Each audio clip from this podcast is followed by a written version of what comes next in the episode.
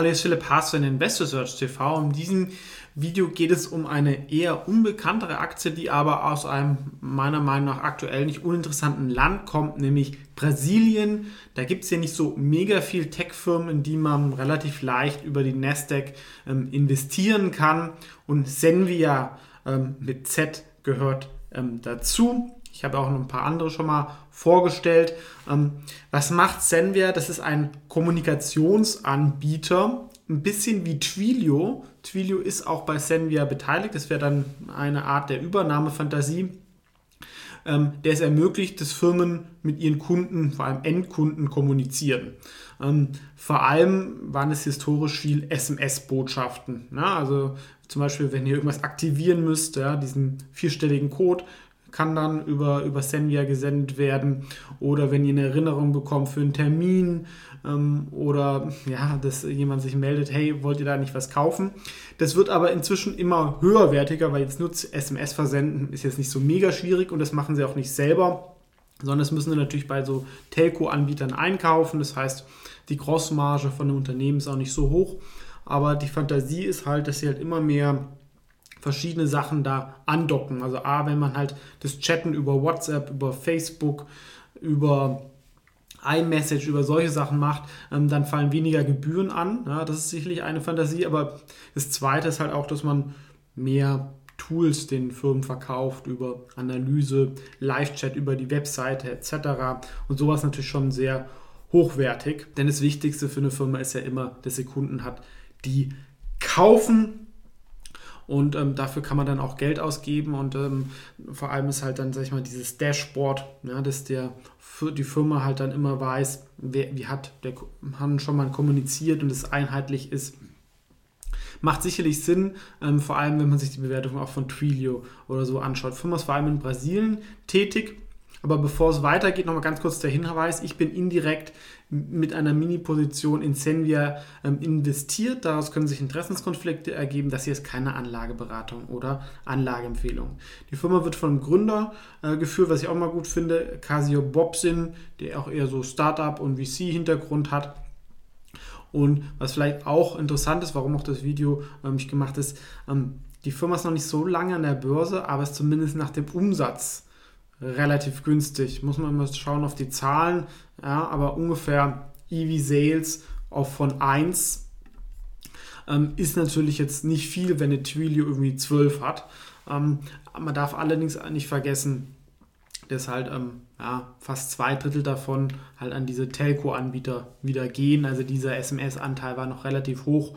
Ja, da muss man halt eigentlich die Umsätze verdreifachen, weil eigentlich sollte man das immer so auf die Gross-Marge sehen. Aber selbst im dreifachen ähm, Umsatz-Multiples, denke ich, ähm, für eine Firma, die doch auch organisch 30, 40 Prozent wächst, ähm, nicht so viel. Ja, da gibt es weniger an der Nasdaq und ähm, es ist eine Emerging Market Growth Story, die nichts mit China zu tun hat, weil aktuell finde ich Brasilien halt auch ganz interessant, weil wir von diesen ganzen Themen Ukraine-Konflikt, ähm, China ähm, etc. Da sind die weit weg und profitieren eher von steigenden Agrarrohstoffen oder insgesamt von Rohstoffen und das wird sich dann positiv für die gesamte Wirtschaft bemerkbar machen, dann auch wieder für die Währung und für die Aktien und davon sollten dann diese Firmen ähm, wie andere auch indirekt ähm, profitieren. Hier sehen wir die Wachstumszahlen. Sie haben das Geld vom Börsengang genommen und haben auch ein bisschen zugekauft, um sich produktseitig zu erweitern, aber vor allem das organische Wachstum von 30% plus ist natürlich schon stark. Klar, äh, Brasilien ist ein bisschen auch inflationäres Umfeld.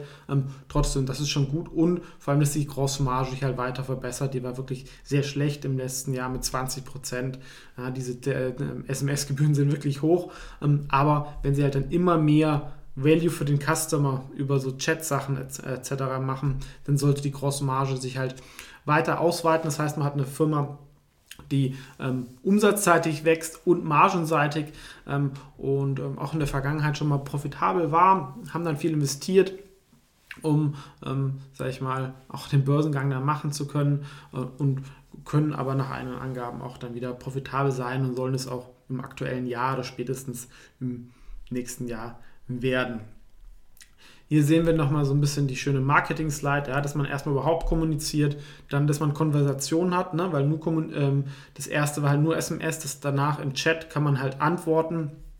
Dann kann man richtige Journeys machen, dass man den Kunden halt drei, vier Mal ähm, berührt, bis er dann kauft. Und das Letzte ist dann, dass man echte Erfahrungen macht rund um die Marke. Macht sicherlich Sinn, aber sind aktuell wahrscheinlich noch so in Stufe 1,5 vor allem. Ja. Ähm, auch wenn sie selber sagen, sie sind schon Today, also von den Umsätzen ist halt noch viel SMS, ähm, was eher geringmargig ist. Was auch wichtig ist, die sogenannte Net Revenue Expansion Rate. Das bedeutet, wie sich die Umsätze mit bestehenden Kunden entwickeln. Ähm, das heißt, allein schon mit bestehenden Kunden ohne Neukundengewinnung machen sie 22% Wachstum. Das hängt auch damit zusammen, also sie machen Umsätze einerseits über eine Fix-Fee, die ist nicht so viel, aber dann halt dann über jede SMS oder Chat-Nachricht. Das heißt, je mehr kommuniziert wird, ähm, desto mehr Umsätze machen sie auch. Und hier sehen wir nochmal dieses SMS-Termination, das war im ersten Quartal noch 84 Prozent, ist jetzt im vierten auch durch Zukäufe, aber nur noch bei 59 Prozent.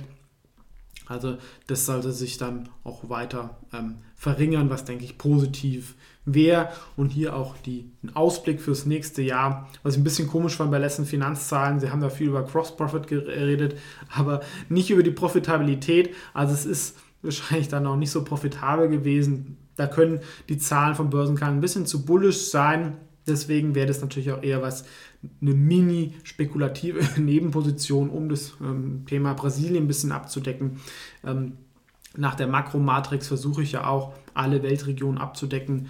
Ähm, und da sind halt diese Schwellenländer, ja, ähm, Brasilien, Indien etc. gibt es nicht so viel. Und da ist das halt eine Möglichkeit. Und man muss sagen, halt ähm, organisches Wachstum von über 30 Prozent. Das ist schon ordentlich, vor allem wenn ich das halt immer noch zum vertretbaren Umsatzmultiple bekomme.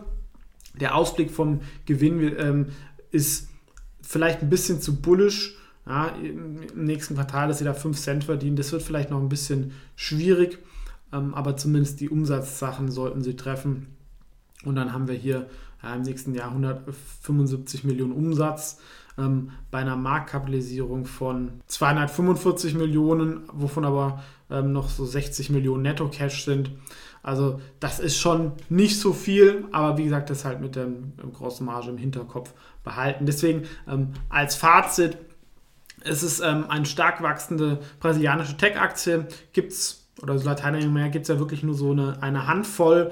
Ähm, und sie sind halt auch jetzt kein E-Commerce-Marktplatz oder Payment, sondern eigentlich ein reines SaaS-Modell. Und die Fantasie ist halt, dass über die Produktverbesserung sie noch eine zusätzliche Margenverbesserung haben und die Firma nach Umsatz und Netto-Cash nicht so teuer ist, aber es ist wie gesagt halt insgesamt eine kleinere Aktie, die noch nicht nachhaltig profitabel ist in Brasilien. Ähm, deswegen natürlich was Spekulatives, aber ich denke zur Beimischung ähm, ist es hier in Ordnung, vor allem wenn wir vielleicht mal einen 22er KGV haben, ähm, wird vielleicht aufs aktuelle Jahr, dafür ist es dann noch nicht fair bewertet, nach Umsatz denke ich attraktiv aber dann vielleicht auf 23er und wäre so ein typischer Fall. Für eine Beobachtungsposition, aber natürlich nochmal ganz klar der Hinweis, keine Empfehlung, jeder sollte sich das selber anschauen, wollte ich einfach nur mal als Idee ähm, vorstellen, eine unbekannte, stark wachsende brasilianische Tech-Aktie. Vielen Dank fürs Zuschauen und bis zum nächsten Mal.